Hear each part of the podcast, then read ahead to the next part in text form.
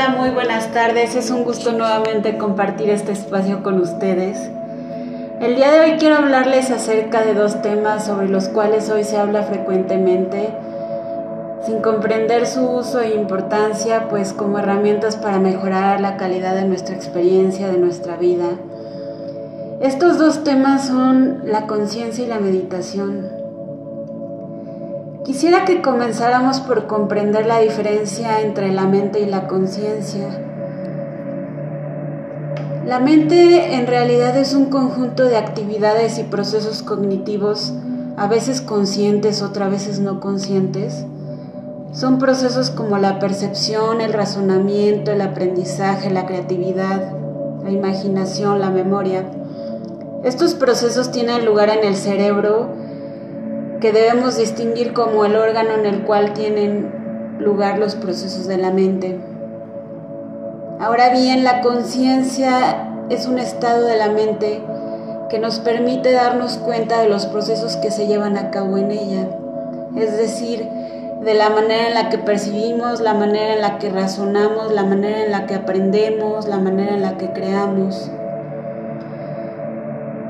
Por eso es tan importante distinguir estos tres elementos y sobre todo saber que la conciencia nos permite darnos cuenta de las experiencias que tenemos, de lo que nos rodea, de las cosas que nos pasan. Digamos que la conciencia es como una pantalla donde tienen lugar estos procesos de la mente. Y en realidad pues define totalmente la calidad que tenemos de nuestras experiencias. Si nos ponemos a pensar, somos muy poco conscientes de cómo pensamos, de cómo sentimos, de cómo reaccionamos, de qué es lo que está pasando ahí dentro mientras realizamos nuestras actividades cotidianas, de la respuesta que damos a nuestras experiencias con nuestras actitudes y comportamientos.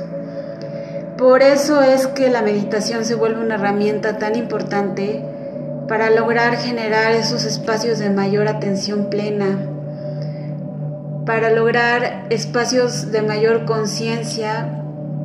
Y pues bueno, la meditación en realidad es poder observar nuestra mente, poder observarla para ir más allá de ella.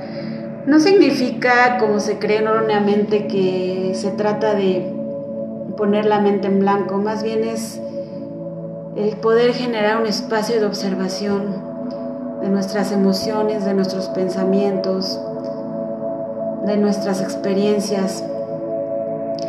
Y este espacio de observación precisamente es el que nos permite desapegarnos de ello, incluso darnos cuenta del origen, de dónde surgen nuestros pensamientos, de dónde surgen nuestras emociones, de nuestras experiencias, de cómo se va entrelazando todo y cómo influye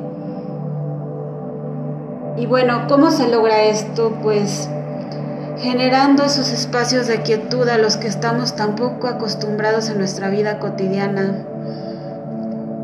Incluso sabemos que nos cuesta trabajo dejar la actividad, aún más nos cuesta el poner atención a lo que estamos pensando, a lo que estamos sintiendo.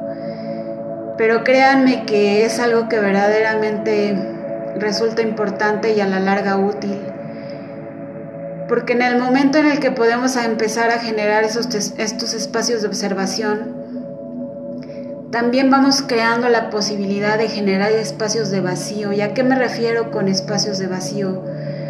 Pongamos el ejemplo de un armario para poderlo comprender mejor.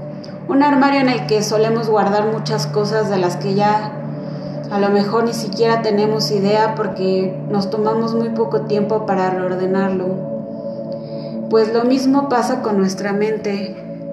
Guardamos muchas experiencias, pensamientos, creencias. Llega el momento en el que no sabemos todo lo que tenemos ahí guardado. Entonces la meditación es una herramienta que nos permite precisamente el darnos esta oportunidad de poder observar todo lo que hay ahí dentro incluso de seleccionarlo y deshacernos de todo aquello que ya no nos sirve, que ya no utilizamos, de aquello que ya no nos queda porque generalmente guardamos pensamientos, emociones, experiencias pasadas que ya no tienen nada que ver incluso con nuestro presente. A eso es a lo que me refiero con crear un espacio vacío. Y bueno, una vez que creamos este espacio vacío, la meditación también se vuelve una herramienta para cultivar pensamientos y emociones desde un estado de conciencia mayor. Y con ello podemos empezar a elegir lo que pensamos, lo que sentimos.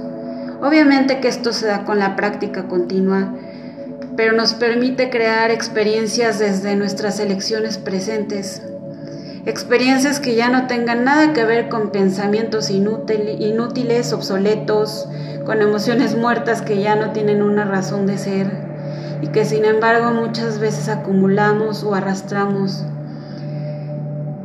Digamos que es como una forma de limpieza mental y emocional que podemos aprender a tener a diario y bueno, una vez que hacemos este trabajo de limpieza, empezamos a cultivar. Es como cultivar un jardín. Hay que preparar la tierra, hay que limpiarla para poder plantar. Y bueno, precisamente de eso se trata la meditación. Ahí radica su importancia. Y tiene que ver con esta parte de la conciencia de la que les hablo. Este espacio de atención a nuestros procesos mentales, a nuestras emociones, a nuestras experiencias.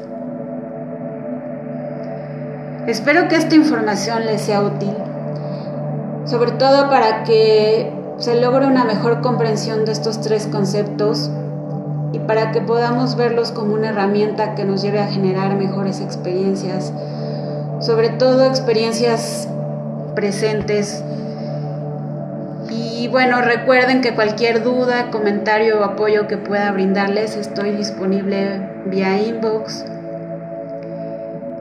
Me despido de ustedes esperando como siempre compartir nuevamente este espacio la próxima semana y mientras tanto pues les mando un fuertísimo abrazo, deseándoles que tengan una semana plena en bienestar consciente. Nos vemos pronto. Gracias.